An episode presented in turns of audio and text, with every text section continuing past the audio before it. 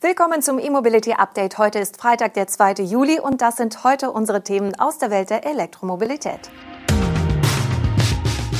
Volvo plant Batterien für 1000 Kilometer Reichweite. Shell und Renault wollen zur Ionity. Nissan produziert neues E-Modell in UK. E-E-Mobility und E-Wald werden Teil der Mehrgruppe und Sandvik verkauft elektrische Bergbaufahrzeuge. Volvo Cars will tiefer in die Wertschöpfung von Elektroautos einsteigen. Dazu will der schwedische Hersteller neue Technologien nicht länger nur zukaufen, sondern mit Hilfe von Partnern wie Google und Northvolt unter das eigene Dach holen. Wir müssen Batterien auf die gleiche Weise verstehen, wie wir den Verbrennungsmotor verstehen, sagte Volvo-Chef Hakan Samuelson im Rahmen einer Präsentation. Für Lithium-Ionen-Batterien mit NMC-Chemie sagt Volvo noch ein Entwicklungspotenzial für die nächsten fünf bis zehn Jahre voraus.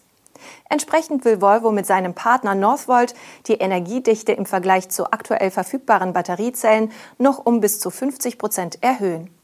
Mit einer Feststoff-Akkutechnologie auf Basis von Silizium-Anoden sollen in der zweiten Hälfte der Dekade zudem Batterien mit einer potenziellen Reichweite von 1000 Kilometern folgen. Hintergrund dieses Kraftakts zum Einstieg in die Zellfertigung ist Volvos Bestreben, sich bis 2030 zu einem vollelektrischen Premium-Hersteller zu wandeln. Bis Mitte des Jahrzehnts wollen die Schweden weltweit 1,2 Millionen Autos verkaufen, von denen mindestens die Hälfte rein elektrisch fahren sollen. Außerdem sollen die Ladezeiten bis Mitte des Jahrzehnts dank besserer Batterietechnik und kontinuierlicher Verbesserungen an Software und Schnellladetechnik nahezu halbiert werden. Für die dritte Elektroauto-Generation verspricht Volvo 350 kW Ladeleistung bei 800 Volt. Außerdem soll bereits ab der zweiten Generation bidirektionales Laden möglich werden. Mit dem Volvo Concept Recharge haben die Schweden ihre technischen Pläne auch schon in einem Showcar visualisiert. Shell und Renault sind offenbar zwei von mehreren Interessenten, die sich am Schnellladenetzwerk Ionity beteiligen wollen. Die endgültigen Gebote für einen Anteil von 20 bis 25 Prozent des Joint Ventures im Wert von 400 bis 500 Millionen Euro sollen im Juli erfolgen. Das schreibt die Nachrichtenagentur Reuters unter Berufung auf Insider. Die Erweiterung des Investoren- und Gesellschaftskreises käme nicht überraschend.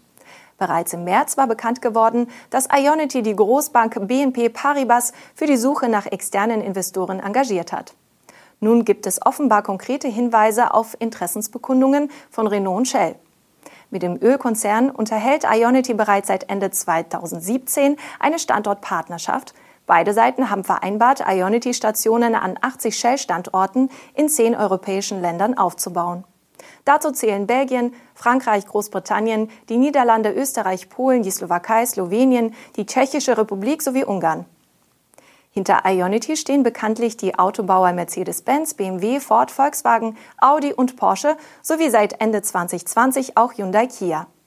Die fünf Gesellschafter halten bis dato je 20 Prozent an dem Gemeinschaftsunternehmen.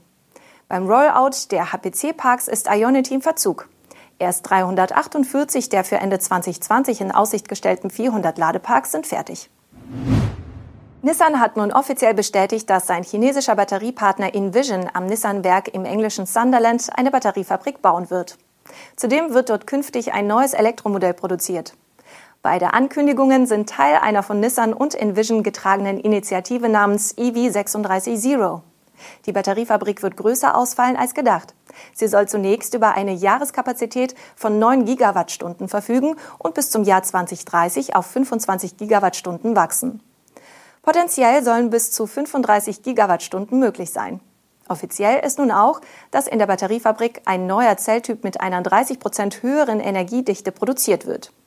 Medienberichten zufolge könnte das Batteriewerk 2024 eröffnen. Quasi im gleichen Atemzug kündigt Nissan nun auch an, in Sunderland ein neues Elektromodell zu produzieren. Dabei werde es sich um ein rein elektrisches Crossover-Modell handeln. Bis zu 100.000 Fahrzeuge könnten pro Jahr vom Band rollen und global exportiert werden. Nähere Details über das neue Elektroauto sollen zu einem späteren Zeitpunkt bekannt gegeben werden. Der norwegische Energiekonzern Statkraft hat die beiden von ihm übernommenen Unternehmen EE Mobility und Ewald in der europäischen Marke Mehr verschmolzen.